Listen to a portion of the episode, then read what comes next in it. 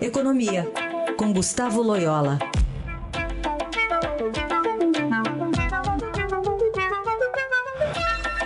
Oi, Loyola, bom dia. Bom dia.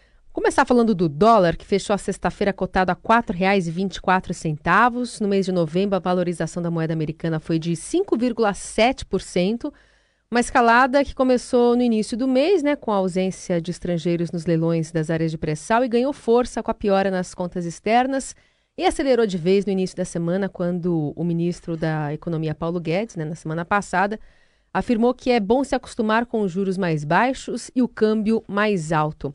Qual que é a sua visão a respeito dessa alta do dólar? Bom, essa alta do dólar veio para ficar, né? Existem vários fatores aí é, que explicam. É, um deles é exatamente é, esse que o ministro é, aludiu, que é a questão do, do, dos, dos, do diferencial de juros menor aí, né, entre os juros domésticos e os juros externos. Uh, então isso, isso tornou menos atraente aí carregar posições em reais, então houve uma saída de recursos uh, uh, para o exterior. Também muitas empresas brasileiras estão preferindo se endividar em, em reais aqui no Brasil para pagar a dívida externa gera outro fluxo de saída. Ah, existem as incertezas ah, globais aí, por exemplo, a questão da contencioso comercial China-Estados Unidos, por exemplo, né? É, aqui no Brasil, incertezas políticas é, sobre a continuidade das reformas e tem esses eventos mais recentes, como por exemplo a, a frustração aí da do leilão do pré-sal, né? Pelo menos a frustração da entrada de estrangeiros, né? É, então, vamos dizer assim, há uma série de fatores, é, a própria piora da, da balança comercial também. Então, são, são fatores que, que a maioria deles permanece e o câmbio deve, deve continuar pressionado. É difícil dizer se vai voltar aos patamares aí de próximos a 4,30 e tal, mas é, não vai ter, é, eu acho que não tem muito espaço para queda é, da taxa de câmbio, não. Outro assunto, falando dos juros, né, Loyola? Semana passada foi anunciado um limite aí nos juros do cheque especial de 8% ao mês a partir de 6 de janeiro. O Estadão já adiantou que tem também na mira do governo o cartão de crédito com uma, que seria uma limitação no número de parcelas. Como é que você vê esse tipo de medida? Eu acho que são medidas muito intervencionistas e, e equivocadas. É, eu acho que, é, primeiro, é, o Banco Central eh, claramente respondeu à pressão política do Congresso. E, e, a gente sabe que não vai parar por aí. Né?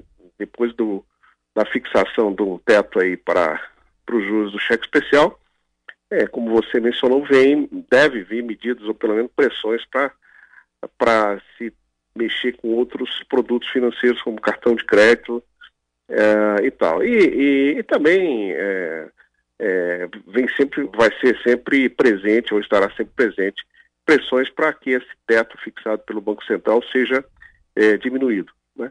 É, então, assim, embora o Banco Central tenha tentado dar uma certa conotação técnica para medida, eu acho um equívoco total. Eu, eu sou visceralmente contrário a tabelamento de qualquer tipo de, de, pre, de preço, de serviço e de, de mercadorias. Acho que é um intervencionismo que, que, que não dá resultado.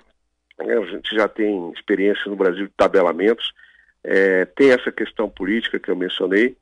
Então o Banco Central aí abriu uma abriu aí as portas do inferno, porque as pressões sobre o banco agora é, de é, continuar nesse processo de tabelamento, né, é, vai, vai ser, vai ser, vão ser grandes e, e enfim, enfim, é, é, é Bom, chega a ser, chega a ser é um paradoxo ver um governo que se diz liberal, né, tabelando o preço de, de, de, de, de empréstimos é, bancários. Né? E agora essa avaliação também de mudar o parcelamento do cartão de crédito, né? Pois é, é, é, outra, é outra, é outra intervenção.